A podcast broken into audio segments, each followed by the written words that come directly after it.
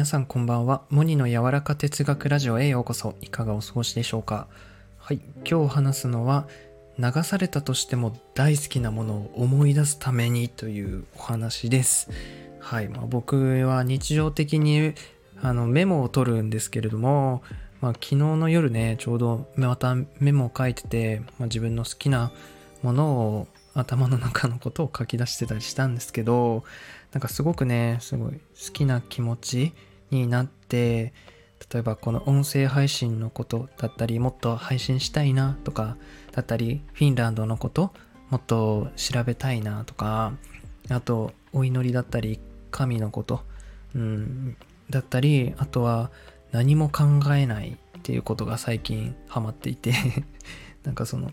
考えすぎるので僕結構。あえてね、何も考えない無の時間を持つっていうのを最近、え取り入れていて、そういうことだったり、読書、あと絵をもっと描きたいとか、なんか自分のやりたいことをすごい書いてたんですよ。で、あ、すごいいいなって、本当にもう、こう、こういうことだけに集中してたらいいのに、なんか日常に流されちゃうよねって僕は思って、そのノートに書いてたんですよね。で、まあ明日仕事かと思って、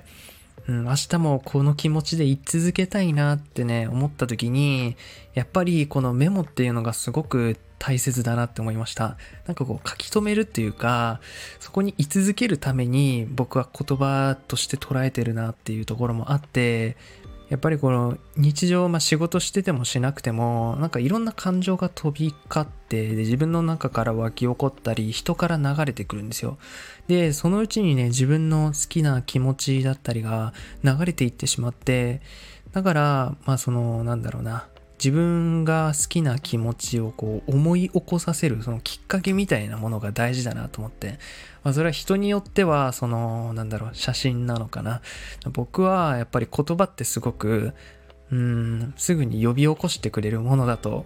思ってます。で、最近その Notion っていうメモアプリのおかげでね、このメモを見返すことが増えました。で、見返すことって大切だし、っぱりどんどん自分に落とし込まれていくのをね、感じるんですね。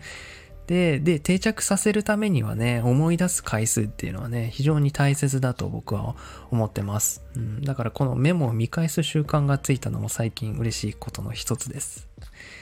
で、この流さずに留めておくことが、まあどうして大切なのかっていうと、その、やっぱ好きだと、こう自分が思える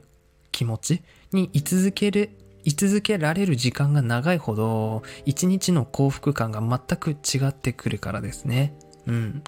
で、まあ先ほどもお話ししたように予測不可能なこの現実が訪れる一日の中で自分がずっといてたいなっていう気持ちはね、ぼーっとしてたら流れていってしまうんですよね。だからこのきっかけをなんか作るメモってあの、スマホの中に入れとくでもいいし、写真のフォルダに入れとくでもいいし、やっぱそのきっかけが大事だなって思うんだよね。で、それを見て、やっぱその、あ、そう好きだなって思い出すとか、忙しい時も一瞬そこに、あのー、飛んでいくみたいな、そういうのすごくおすすめです。だからね、僕はね、あの、まあ、最初にも言ったんですけど、静まり返る時が必要だと思うんですよね。何も考えないっていうこと大事。うん、で人って1日に6万回思考していて、で、3万回の選択をしているってね、話があるように、もう止めどないんですよね。だから、この一回止まることだったり、ふーってもうちょっと今椅子に座ってても次のこと考えちゃうみたいなんですよ、人間っていうのは。椅子にずっと居続けられないんですよ。基本人ってこう未来のことを次どうするかで先回りで考えちゃうんですよね。もう脳をね、一回ね、止めましょう。あ止めるっていうか、休ませましょうってね、僕は思います。うん。